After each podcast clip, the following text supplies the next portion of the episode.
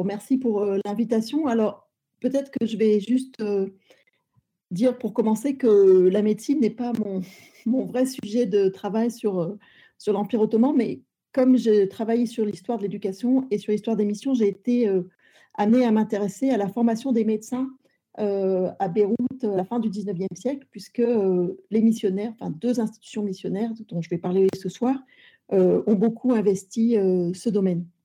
Alors, pour commencer, je voudrais dire que dans l'Empire ottoman, puisque bon, je vais parler donc de la fin de la période ottomane, donc en gros une période qui va des années 1850-60 à la Première Guerre mondiale. À cette période, dans l'Empire ottoman, on peut dire que l'enseignement d'une médecine dite moderne se développe à l'initiative de l'Empire ottoman lui-même, enfin du gouvernement central, qui ouvre par exemple une école de médecine militaire en 1827, mais aussi de ses provinces euh, ou des réformateurs des provinces comme Hamad Ali, euh, qui a ouvert aussi une, faculté de médecine, une école de médecine plus exactement la même année, en 1827 mais aussi à l'initiative des, missions euh, catholiques et protestantes qui prennent pied ou qui reprennent pied, euh, dont le dynamisme est accru euh, dans l'Empire ottoman à cette période. Deux facultés de médecine sont ouvertes à Beyrouth. La première a été ouverte en 1867 au sein du Syrian Protestant College, établissement ouvert l'année précédente, c'est-à-dire en 1866, par la mission protestante américaine, et la seconde, qui dépend de l'Université Saint-Joseph, université tenue par les jésuites, euh, qu'on appelle la faculté française de médecine euh, très souvent, a été ouverte en 1883. En 1903, une faculté de médecine est fondée à Damas, là par le gouvernement ottoman. Alors, je vais m'intéresser ce soir aux deux facultés de Beyrouth, qui sont des institutions missionnaires, étrangères donc, qui reçoivent notamment leurs professeurs et leur financement en partie de l'étranger, plus exactement des États-Unis et de la France. Donc, c'est d'abord elle que je vais présenter dans un premier point. Ensuite, euh, à partir de, cette présentation, je voudrais réfléchir avec vous à ce que nous disent ces facultés de la modernisation de l'Empire ottoman, du rôle qu'ont joué les missions et l'impérialisme européen, ici notamment à travers le gouvernement français, dans ce processus de modernisation. Et sur cette question de modernisation, je voudrais un peu discuter la question de la sécularisation, qui me semble une question assez centrale quand on parle des, sociétés du Moyen-Orient euh, aujourd'hui. Et enfin, si j'ai le temps, dans une dernière partie, euh, je montrerai que ces facultés offrent ou ont offert de nouvelles possibilités de carrière, notamment à des hommes issus des communautés chrétiennes et juives de l'Empire, enfin surtout chrétiennes en fait, des, possibilités de carrière qui n'étaient pas toujours faciles, qui supposaient euh, une mobilité euh, assez, assez grande, mais qui sont quand même pas tout à fait négligeables. Je voudrais dire aussi que donc, cette conférence s'appuie sur des recherches que j'avais faites il y a assez longtemps, euh, dans des fonds d'archives de ces deux missions dont je viens de parler, et euh, secondairement au ministère des Affaires étrangères euh, français, et qu'elle s'appuie aussi sur les travaux menés par Philippe Bourbon, auquel je voudrais quand même dire toute ma reconnaissance, puisque c'est quand même quelqu'un qui a beaucoup travaillé sur la médecine et la santé dans l'Empire ottoman, et qui a travaillé aussi sur ces deux facultés. En fait, l'idée, donc c'est la première idée, c'est que ces institutions médicales, de formation de médecins, couronnent en fait des réseaux éducatifs missionnaires qui remontent aux années 1830, puisque c'est euh, au début des, enfin, la fin des, au début des années 1820 que la mission américaine, enfin, qu'une mission américaine, une mission de l'Église presbytérienne américaine, envoie ses premiers missionnaires en Syrie ottomane et qui ouvre, en fait, après une période un peu d'exploration et de tâtonnement, qui ouvre de nombreuses écoles dans la région. Alors, sur la carte que vous voyez peut-être pas très bien, euh, en fait, sont représentées euh, en bleu les missions catholiques, en orange les missions protestantes, pour vous montrer un peu où elles rayonnent. Alors, vous voyez qu'il y a une concentration un peu dans la partie qui relève aujourd'hui du Liban, le Liban n'existant pas en tant que tel, euh, en tant que province dans l'Empire ottoman.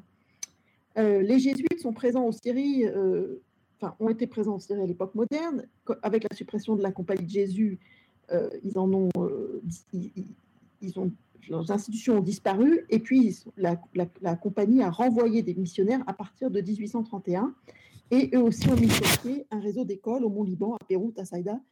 Et puis euh, ailleurs, euh, ensuite dans d'autres grandes villes de, Syrie. Les, donc, des, réseaux missionnaires qui s'étoffent, en fait, des réseaux d'écoles. Et euh, une des, ce que vont faire ces missionnaires protestants américains d'une part et les jésuites d'autre part, c'est qu'ils vont investir l'échelon de l'enseignement qu'on pourrait euh, qualifiés de supérieurs, c'est-à-dire euh, qui relèvent plus de, de, l'université. Alors, les, les, protestants sont les précurseurs, les pionniers, puisqu'ils ouvrent le Syrian Protestant College en 1866 et dès l'année suivante, mais c'était tout à fait conforme à leur projet initial, une école de médecine.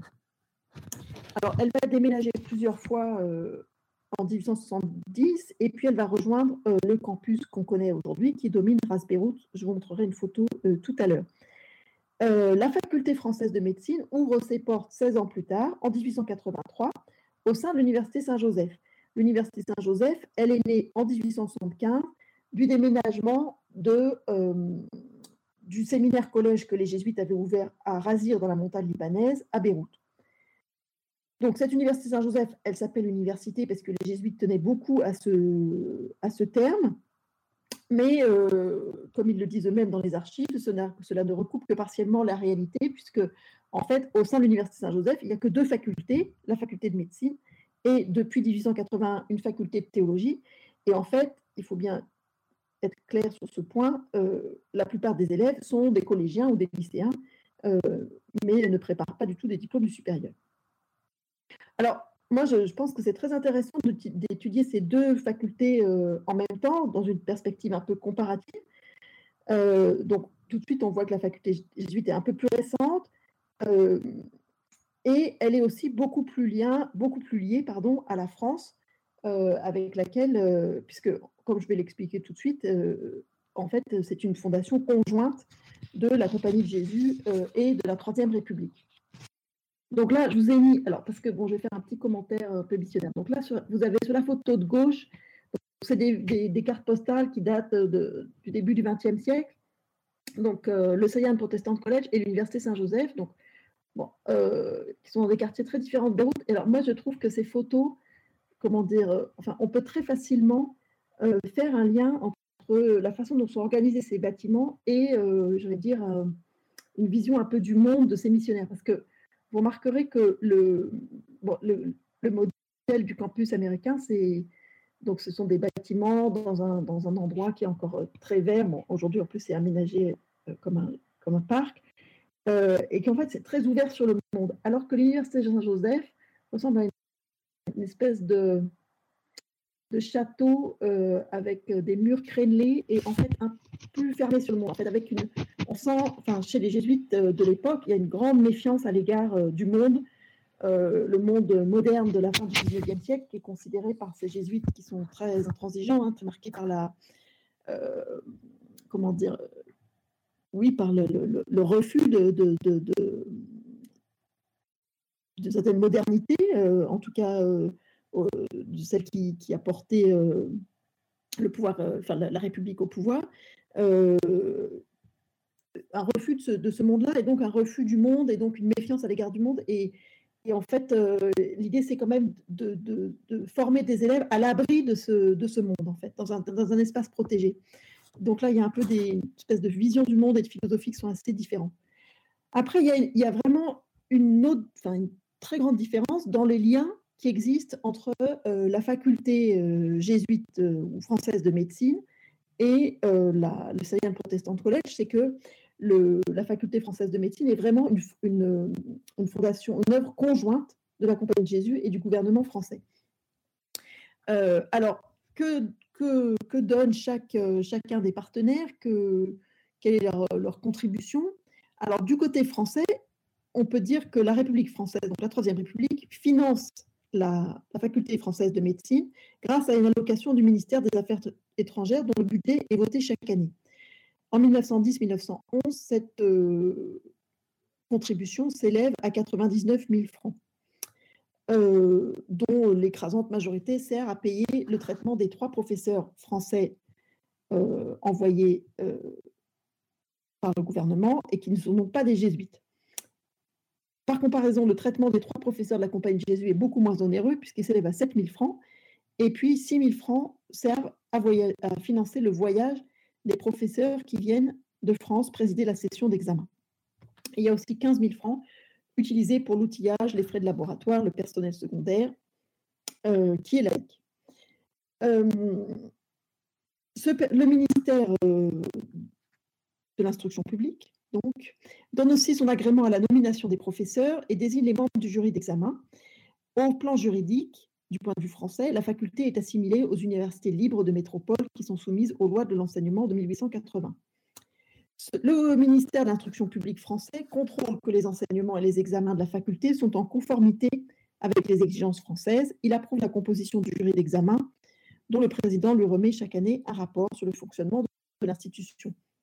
Alors, je ne vais pas développer euh, ce, point ici parce que je pense que ce n'est pas du tout l'objet de la conférence, mais vous, pouvez imaginer, et vous avez raison, c'est que parfois, la question du recrutement des professeurs euh, induit des, conflits entre euh, la Compagnie de Jésus et la Troisième République, puisque la Compagnie de Jésus est, très attentive au fait que ces professeurs soient de bons médecins, mais soient aussi de bons catholiques ce qui n'était pas nécessairement le critère numéro un euh, du ministère de l'Instruction publique en France. Alors, que fait la Compagnie de Jésus? La Compagnie de Jésus, elle dirige l'établissement qui est placé sous l'autorité d'un père recteur. Ce père recteur, il est secondé par un père chancelier qui s'occupe de l'administration de l'école et de ses relations avec le consulat de France à Beyrouth. Et en fait, ce chancelier, c'est lui le véritable directeur de l'école. Ce, à cette fonction, il y a un père qui va, marquer euh, très durablement euh, cette, institution, qui est le père Lucien Catin, euh, qui va occuper pratiquement le, poste de chancelier de 1894 à la Première Guerre mondiale. Alors, c'est quelqu'un qui, comment dire, qui à la fois dirige l'université, mais aussi fait le lien avec le gouvernement français et s'assure que l'université reçoit bien les financements dont il estime qu'elle a besoin. Alors le financement annuel, mais aussi d'autres financements, puisque euh, l'université qui était d'abord là au sein de l'université Saint-Joseph, vous avez la photographie ici, va ensuite déménager dans des bâtiments qui sont euh, un peu euh, dans, dans, le prolongement de l'université rue de Damas, qui sont les bâtiments qu'on lui connaît encore aujourd'hui. De ce point de vue, alors par comparaison, le Syrian Protestant College est beaucoup plus indépendant du gouvernement américain, qui euh, manifeste évidemment, il faut le dire, moins d'ambition coloniale dans la région. Mais la faculté a quand même été établie grâce à des fonds américains et son conseil d'administration est établi à New York. Alors, il y a jusqu'en 1902, il y a un conseil d'administration local, mais il va être euh, supprimé euh, en 1902. Et donc, euh, c'est vraiment le Conseil de New York qui aura le, poids le plus important. Alors, les liens avec le gouvernement américain sont beaucoup moins euh, importants, mais ils ne sont quand même pas complètement absents, euh, notamment quand il y a besoin d'un appui consulaire ou diplomatique. Le gouvernement américain n'intervient ni dans le recrutement des enseignants, ni dans la définition des programmes, comme c'est le cas à la faculté française de médecine. Ça, c'est un premier point. Est-ce que je peux avoir la photo d'après? Merci. Alors voilà, donc ça c'est ce que je viens de vous dire hein, sur les, 99 000 francs. Donc après on peut passer à celui d'après, celle d'après. La question des langues. Alors là aussi, euh, elles sont, les, les, différentes sont assez notables puisque la langue arabe ne joue pas du tout du même statut dans les deux établissements. Au Seyhan Protestant College, les cours sont, sont professés en arabe jusqu'en 1882 grâce à la traduction d'ouvrages de médecine d'une célèbre figure de la mission, le professeur Cornelius van Dyck qui est mort en 1895. Mais en fait, au début des années 1880, l'arrivée de nouveaux professeurs qui ne maîtrisaient pas l'arabe euh, conduit la direction de l'université à adopter l'anglais comme langue d'enseignement. Mais donc, l'anglais devient langue d'enseignement, mais l'arabe conserve une place de choix. Et on le voit notamment euh, au fait que l'organe de la, faculté, Al-Kuliya, qui est l'organe de tout le Syrian Protestant College, hein, pas simplement du, du département de médecine, publie des articles dans les deux langues, en anglais et en arabe. Donc, euh, euh, l'arabe garde une place importante, alors qu'à la faculté française de médecine, le français est la seule langue admise. Les discours qui ponctuent les assemblées générales de l'association des anciens élèves, par exemple, qui sont prononcés devant le consul général de France, donc évidemment, ça, induit un peu le, type du discours devant le consul, euh, souligne à l'envie le rayonnement français de la faculté. Alors, je vous ai mis une petite, comment dire, citation dans le PowerPoint. Grâce à cet enseignement, des centaines de médecins dispersés sur presque tous les points du globe pensent en français, font respecter la science française apprennent à leurs malades à redire, en échange du soulagement qu'ils apportent à leur souffrance, les bienfaits de la France qui, par eux, console et guérit. Bon, là, on voit bien que ces, mots ont été présentés par, euh, prononcés par le docteur Alfred Rowley. Euh, on voit bien que, donc en 1907 ou 1908, comment dire, on voit bien qu'il adapte son discours à la présence du consul de France. Euh, des centaines de médecins, c'est un peu exagéré hein, en 1907-1908. Mais euh, c'est sans doute aussi un peu une emphase euh, liée aux, circonstances du discours. Mais ce qui est sûr, c'est que, alors, dans l'Université Saint-Joseph, dans son ensemble, l'arabe est une langue importante, mais dans la partie faculté française de médecine, c'est une langue qui est très peu, finalement, très peu utilisée. Donc voilà pour le, pour le premier point donc de, présentation de ces deux euh, universités euh, euh, missionnaires et étrangères. Ensuite, je voudrais revenir sur deuxième point, sur le fait que ce sont des institutions modernes dans un empire qui est lui-même en voie de modernisation. pour aborder ce sujet, je voudrais faire un petit rappel sur euh, la situation politique de l'Empire ottoman à la fin du 19e siècle, au début du 20e siècle, puisque l'Empire est à, ce moment-là, et depuis déjà d'assez nombreuses années, euh, dans une phase de réforme que on appelle les tanzimat.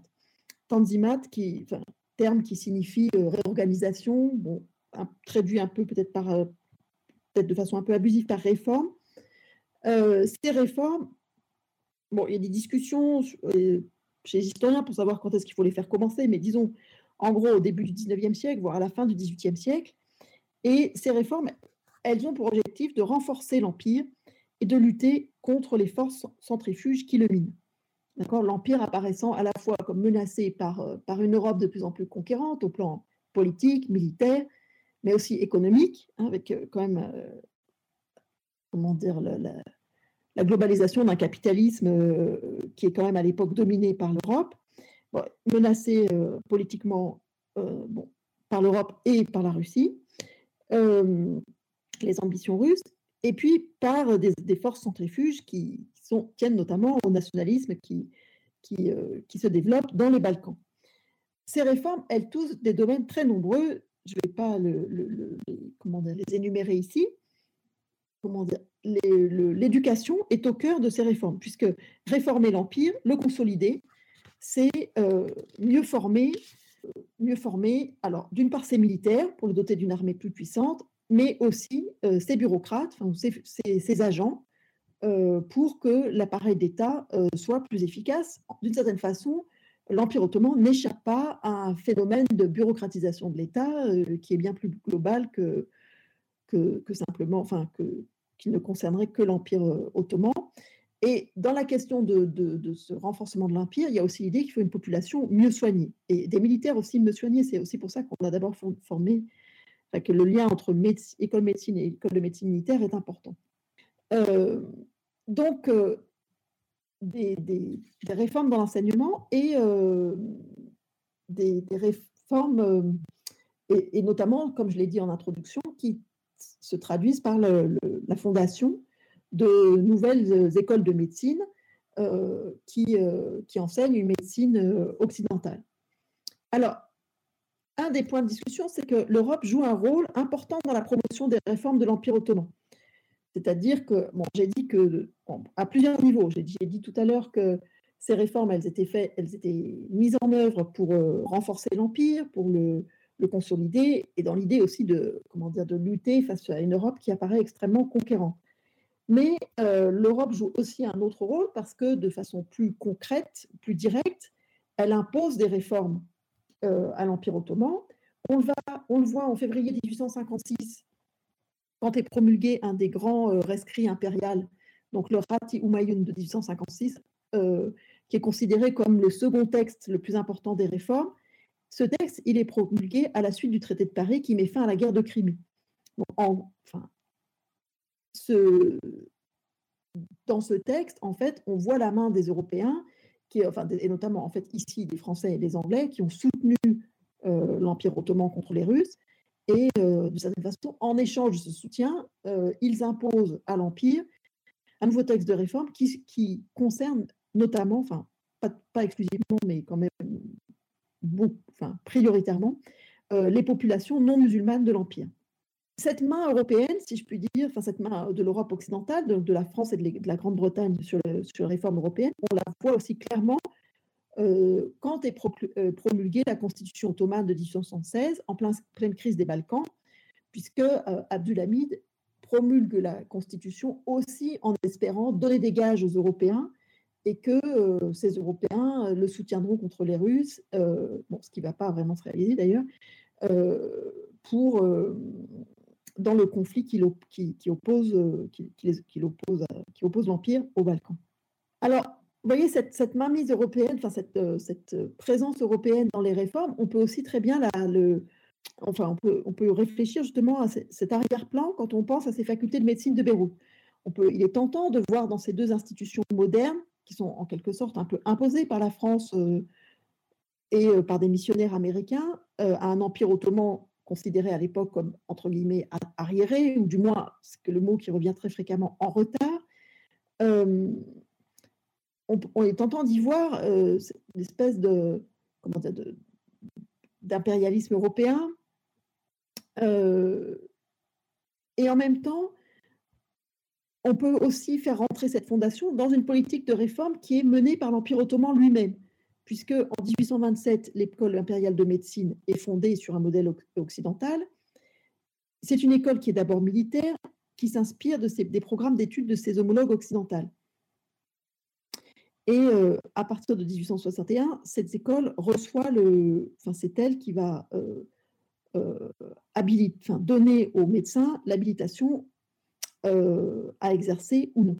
Donc, l'Empire ottoman lui-même, comment dire, réforme ses études de médecine. Et donc, on, peut voir à la fois la fondation des, facultés missionnaires comme une pénétration européenne, mais aussi comme euh, une façon dont l'Empire ottoman va en fait les, les réapproprier d'une certaine façon pour les faire rentrer dans son programme de réforme. C'est pour ça que les choses sont un peu plus complexes qu'un simple transfert.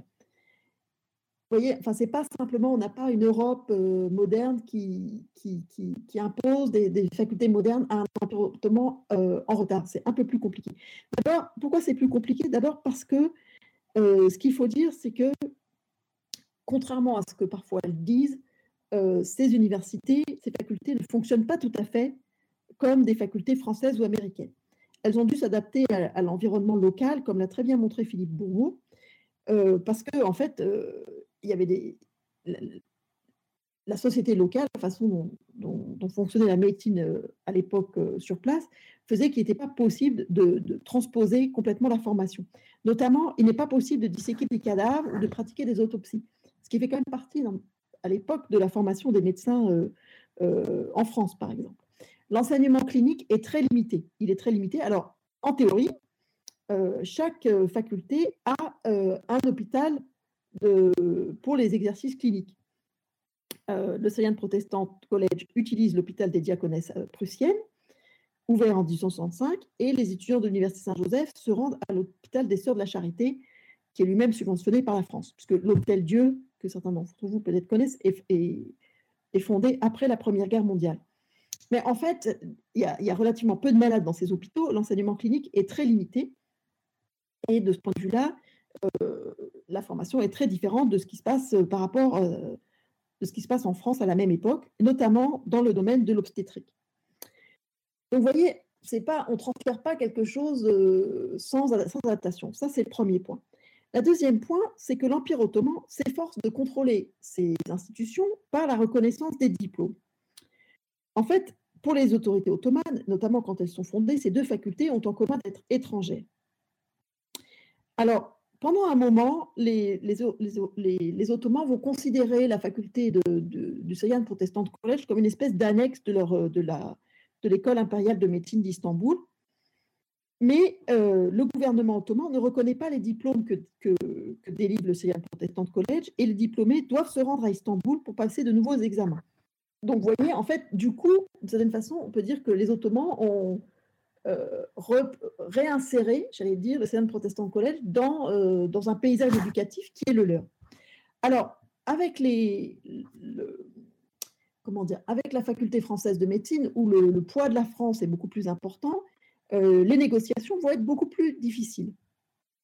Parce que, en fait, l'Empire ottoman se refuse à reconnaître le diplôme de la faculté française de médecine, d'autant plus que la France ne le reconnaît pas pour exercer en France. C'est-à-dire qu'un diplômé de l'école française de médecine de Beyrouth, il ne peut pas venir exercer la médecine en France.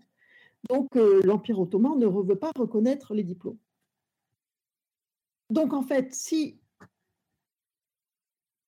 si, si les médecins de ces universités veulent exercer légalement, euh, elles doivent aller repasser des examens à, Istanbul où elles sont, ils ne sont pas nécessairement toujours très euh, bien vus.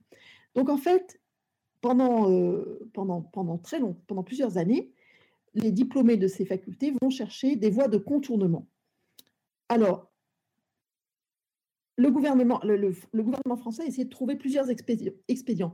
À partir de 1894, donc une dizaine d'après après la fondation de la faculté française de médecine, le gouvernement français accorde aux étudiants de Beyrouth le droit de se présenter au diplôme français de docteur en médecine.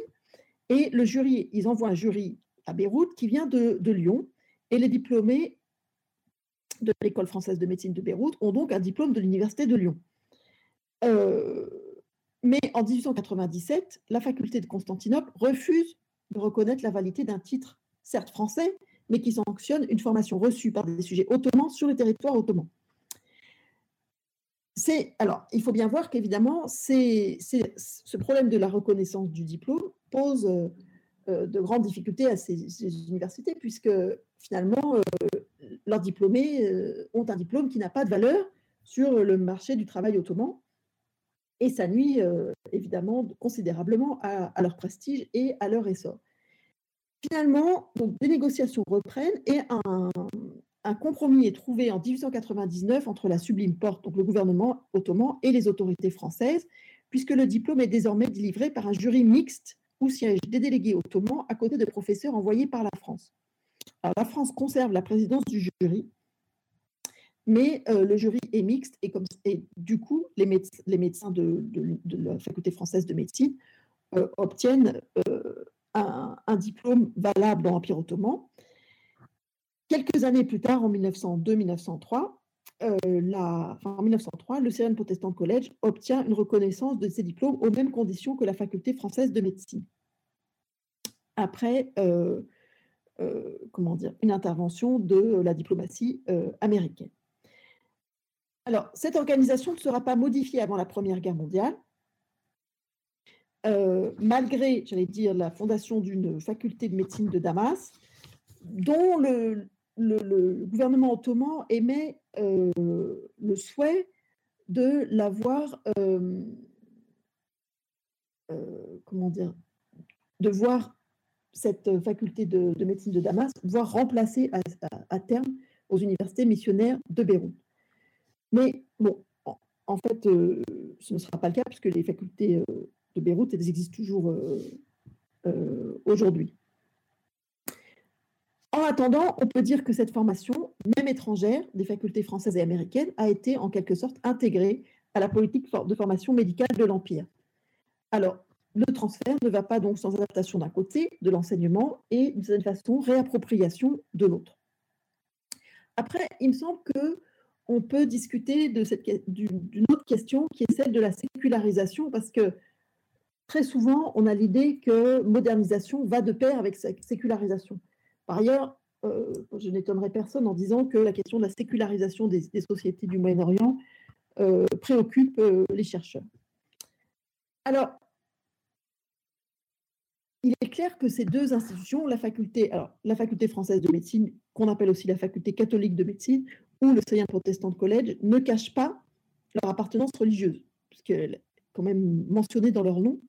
Mais euh, là encore, il y a des, différences entre les deux établissements. Euh, le Syrian Protestant College se présente comme un établissement ouvert à tous. Euh, et c'est-à-dire ouvert à toutes les, confessions de, l'Empire, et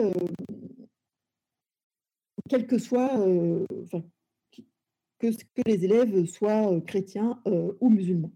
Mais il affirme son identité protestante et il ne renonce pas, malgré l'hostilité dont cette mesure fait l'objet, à imposer des cours de Bible et de religion aux étudiants. Les, étudiants doivent assister à des offices religieux quotidiens, au culte dominical et aux cours d'instruction biblique, même s'il y a des assouplissements pour les étudiants en médecine en raison de leurs euh, obligations de présence à l'hôpital. Ces obligations vont euh, provoquer, en 1908-1909, une sorte de, révolte des étudiants de, médecine de la, du Sayan Protestant College, qui a été révolte qui a été notamment étudiée par Anne-Laure Dupont, euh, alors, 1908-1909, vous voyez, on est juste après la révolution jeune turque de 1908. Donc, c'est un peu dans ce, dans ce contexte-là qu'éclate cette révolte, où en fait, des étudiants euh, demandent à être dispensés de, de, ces, de cette participation aux offices religieux et aux cours d'instruction biblique. Alors, après de longues négociations, la crise est provisoirement résolue par un compromis qui accorde aux étudiants une dispense pour l'année universitaire euh, où ils se sont révoltés. Le culte est remplacé par une formation morale, mais les cours de Bible restent obligatoires. Donc, vous voyez, le Syrian Protestant College, protestant, ouvert à tous, mais euh, enseignement biblique obligatoire. Chez les jésuites, la question confessionnelle se pose de façon un peu différente. La faculté jésuite est beaucoup moins ouverte.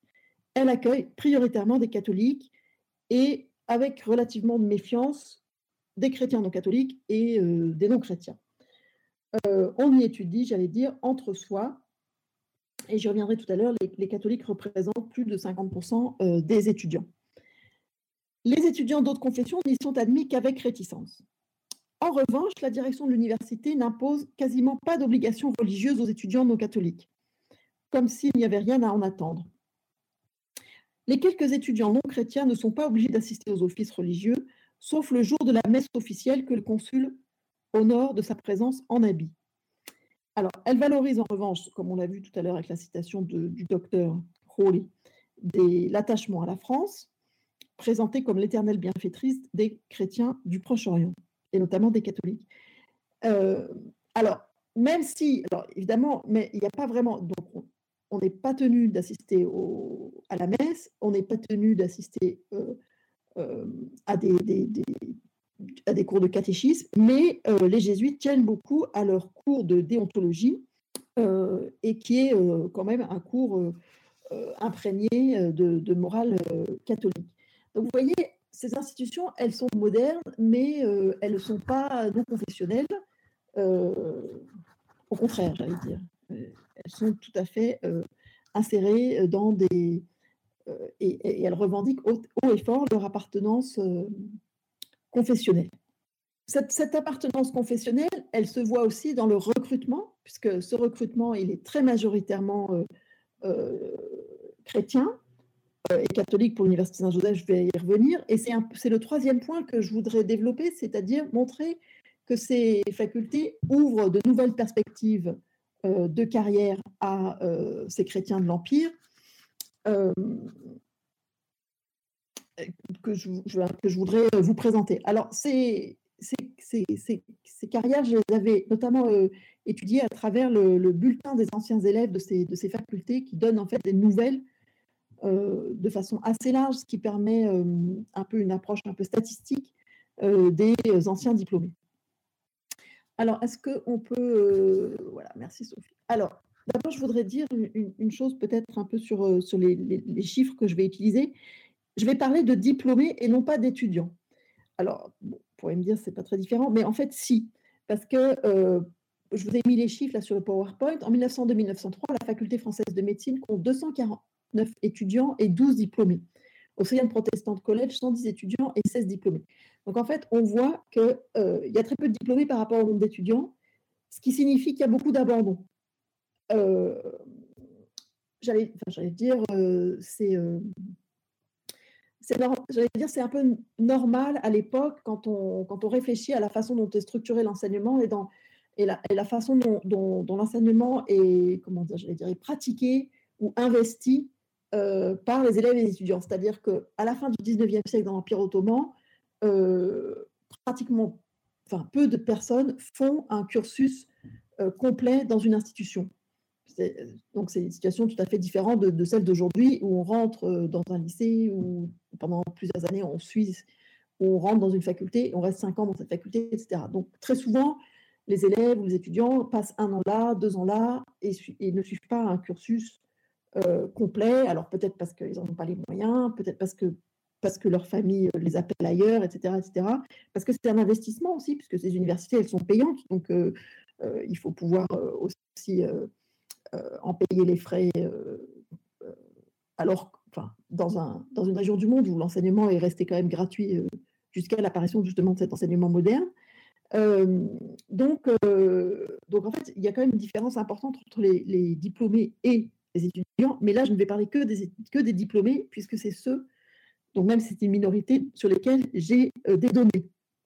Parce que ceux qui abandonnent, en fait, bah, ils disparaissent malheureusement des archives. Alors, si on peut, on peut dire que ce sont des établissements donc, qui, qui sont chrétiens dans le sens où ils, recrutent des étudiants essentiellement chrétiens. Donc, je vous ai mis des chiffres pour la veille de la Première Guerre mondiale, parce que bon, on, n'a pas forcément des statistiques pour toutes les années. Donc, les catholiques forment les gros bataillons des étudiants de la faculté jésuite, puisqu'ils représentent à peu près 52%, donc plus de la moitié des élèves. C'était sans doute beaucoup plus en 1883, quand la faculté a été euh, fondée. Ils sont pratiquement absents des bancs du Syrian Protestant College, moins de 1% des étudiants. Donc, les catholiques vont euh, chez les catholiques. Les, le Syrian Protestant College recrute davantage dans des communautés chrétiennes non catholiques, grecs orthodoxes, protestants, coptes, arméniens, grégoriens, etc., qui forment à peu près 61% des étudiants contre 29% à l'université des jésuites. Donc en gros, chez les jésuites, il y a une un grosse moitié de catholiques, un gros tiers de chrétiens non catholiques, et après, le reste, les 10% restants pour les autres confessions. Chez les protestants, la majorité des étudiants sont chrétiens, mais il y a à, la fin de, à la fin de la période que j'étudie, c'est-à-dire à la veille de la Première Guerre mondiale, une, certaine diversification, puisque on voit apparaître en nombre plus important des juifs, 7% au, protest Protestant Collège, 9% à la faculté française de médecine, des musulmans, 20%, euh, à peu près 20% chez les Océan Protestant College. Les, les Druzes sont très peu nombreux euh, chez, les, jésuites, ils sont plus nombreux au Océan Protestant College. Donc, la faculté française de médecine apparaît comme plus catholique, plus chrétienne, et sa rivale protestante plus ouverte sur les autres confessions druzes et musulmanes. Ça, c'est pour un recrutement, disons, confessionnel l'origine sociale des étudiants n'est pas mentionnée de façon systématique. Donc, c'est difficile. On ne peut pas faire vraiment d'études euh, statistiques. Ce qui est clair, c'est que euh, le, coût des études, le coût de la pension, euh, la durée relative des études, hein, 4 ans à chaque fois, limite nécessairement le, recrutement à des classes sociales euh, plus aisée.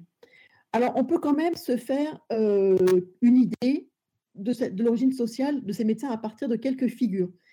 Euh, par exemple, un, alors, un, fils d'un des premiers praticiens formés en Europe, donc Taouf, et, donc, comment dire, élève de la faculté française de médecine. On a aussi des rejetons de bonne famille, par exemple un Arla de Jbeil, dont les parents possédaient les souks de la ville. Un, le fils de du directeur de euh, la banque ottomane de Damas. Mais on connaît aussi des personnages d'origine plus modeste, comme Georgi Zaïda, bon, qui est connu par ailleurs euh, comme figure euh, incontournable de la Renaissance des lettres arabes, de la Narda, qui a passé un an au Seine Protestant College et dont le père tenait une locanda, une sorte d'auberge à Beyrouth. Beaucoup de ces, recrues ont aussi des liens avec euh, les missionnaires, par exemple, des, enfants, des employés de, l'imprimerie ou de, ou de, ou des enseignants des missionnaires.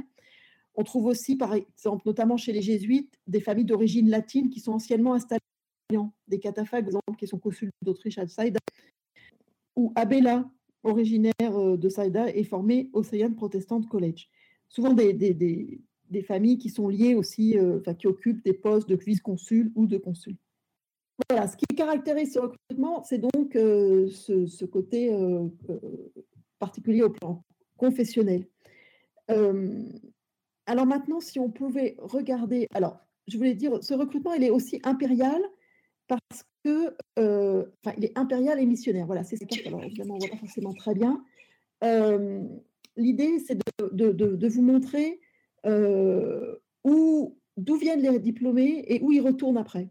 Donc, en fait, on voit bien que bon, le, côté Beyrouth, Liban est très central, mais on voit bien ces réseaux missionnaires à travers l'Anatolie où les missions protestantes sont, extrêmement développées et, la mission jésuite à partir des années, les protestants à partir des années 1830, hein, donc c'est vraiment très ancien, et les jésuites à partir des années 1880, et puis l'Égypte, où là aussi, notamment les missions catholiques sont très développées. Donc quand même, un recrutement qui est proche oriental et, et impérial.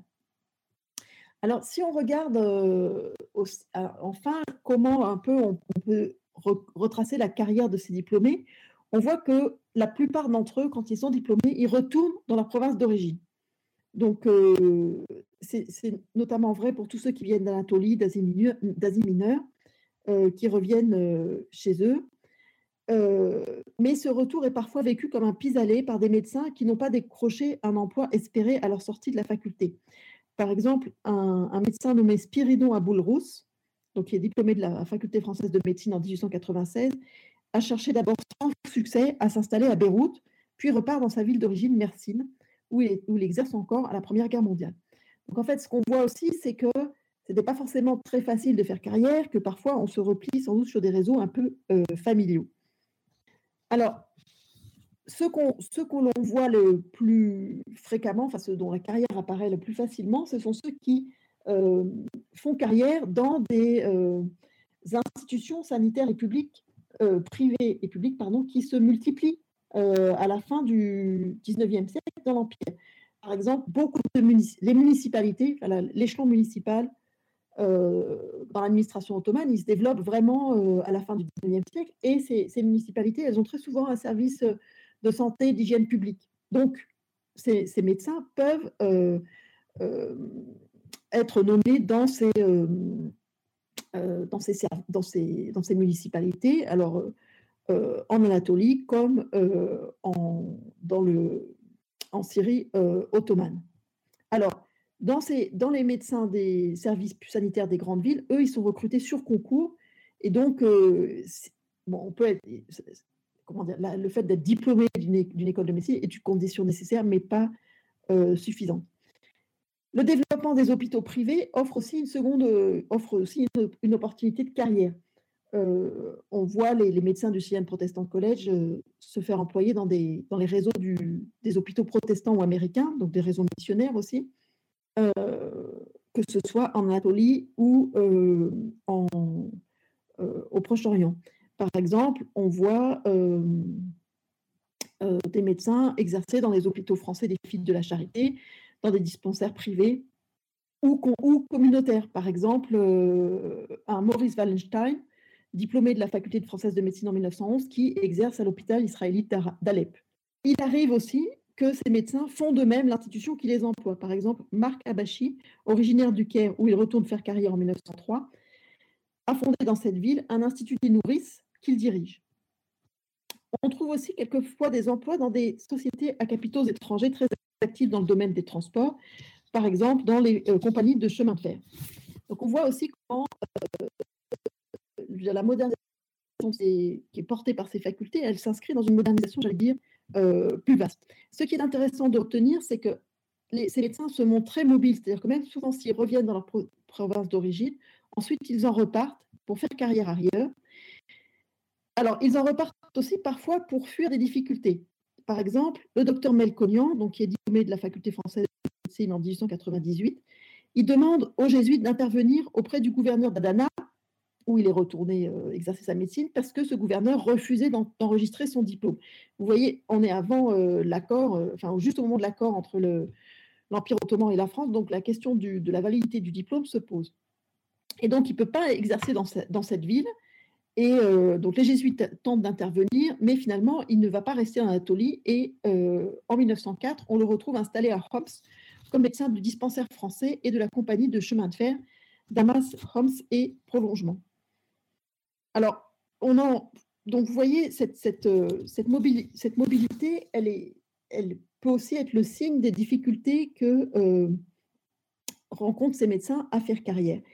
Un dernier point sur cette mobilité, c'est il faut sans doute insister sur la place de l'Égypte euh, dans, comme destination de ces médecins, qui est une destination euh, qui est la destination en fait la plus prisée, euh, ou peut-être est-ce favorisé par les politiques de santé publique poursuivies par les rédifs qui ont favorisé le développement d'institutions sanitaires. Donc là aussi, on voit des médecins faire carrière dans des hôpitaux gouvernementaux, mais aussi auprès des compagnies étrangères comme la compagnie du canal de Suez, les chemins de fer, et aussi auprès de, l'armée anglaise qui, qui, est présente en Égypte et au Soudan. Donc là, et alors cette, cette possibilité de faire carrière en Égypte, elle est notamment, elle est très investie par les anciens élèves du Syrian Protestant College qui ont qui euh, ont aussi l'avantage de, parler anglais, qui est la, langue du, de la puissance euh, coloniale, qui ne, enfin, même si cette colonisation ne dit pas vraiment euh, son nom. Voilà un peu ce que, je voulais vous dire. pour conclure, donc je, rappellerai que ces, deux facultés de de, enfin, deux facultés pardon, missionnaires de médecine couronnent un, un système scolaire qui leur fournit la majorité de leurs étudiants, puisque euh, beaucoup de ces chrétiens qui se retrouvent euh, au sein de ces, euh, de ces facultés ont, précédemment suivi au moins une partie de leurs études dans des réseaux missionnaires. Elles témoignent aussi donc de, du dynamisme de, ces, de ces missions protestantes et catholiques. Pour le cas de la faculté française de médecine, elle témoigne de, l'impérialisme français, des voies qu'il prend, c'est-à-dire cette, on a parlé de l'impérialisme de la langue, de, cet impérialisme culturel ou, éducatif, euh, mais on ne peut pas y voir un simple transfert d'une technologie moderne euh, euh, européenne dans l'Empire ottoman, mais à la fois une adaptation de, puisqu'il faut à la fois adapter l'enseignement et puis que cet enseignement, il est d'une certaine façon réapproprié ou plus ou moins contrôlé par l'Empire ottoman. On peut dire enfin que les, chrétiens de l'Empire sont surreprésentés parmi les étudiants de ces deux facultés, même si leur importance diminue relativement avec le temps. Euh, euh, alors, ils sont surreprésentés pas tout à fait de la même façon. chez les, dans la faculté protestante, les Arméniens sont extrêmement nombreux, ce qui est lié au développement des missions arméniennes euh, enfin des missions protestantes en Arménie, euh, le Syrian Protestant College étant aussi un peu moins chrétien et plus ouvert aux, autres confessions de l'Empire, surtout euh, à la veille de la guerre. Les carrières de ces médecins dessinent un entrelac d'itinéraires de l'Asie mineure à l'Égypte en passant par la Syrie, où il n'est pas toujours facile de repérer des lignes directrices. Il faut dire que les départs en Occident sont peu nombreux, rarement définitifs, et, et plutôt conçus comme un moyen de compléter la formation acquise à Beyrouth. On fait euh, surtout carrière dans l'Empire ottoman, d'abord de, la région dont on est originaire, ensuite d'ailleurs, parce que finalement, la mobilité euh, est nécessaire pour trouver un emploi et pour véritablement faire carrière, à la, enfin, faire la carrière qui correspond à, la hauteur des ambitions et de l'investissement euh, que l'on a fait dans ces institutions. Voilà, je vous remercie.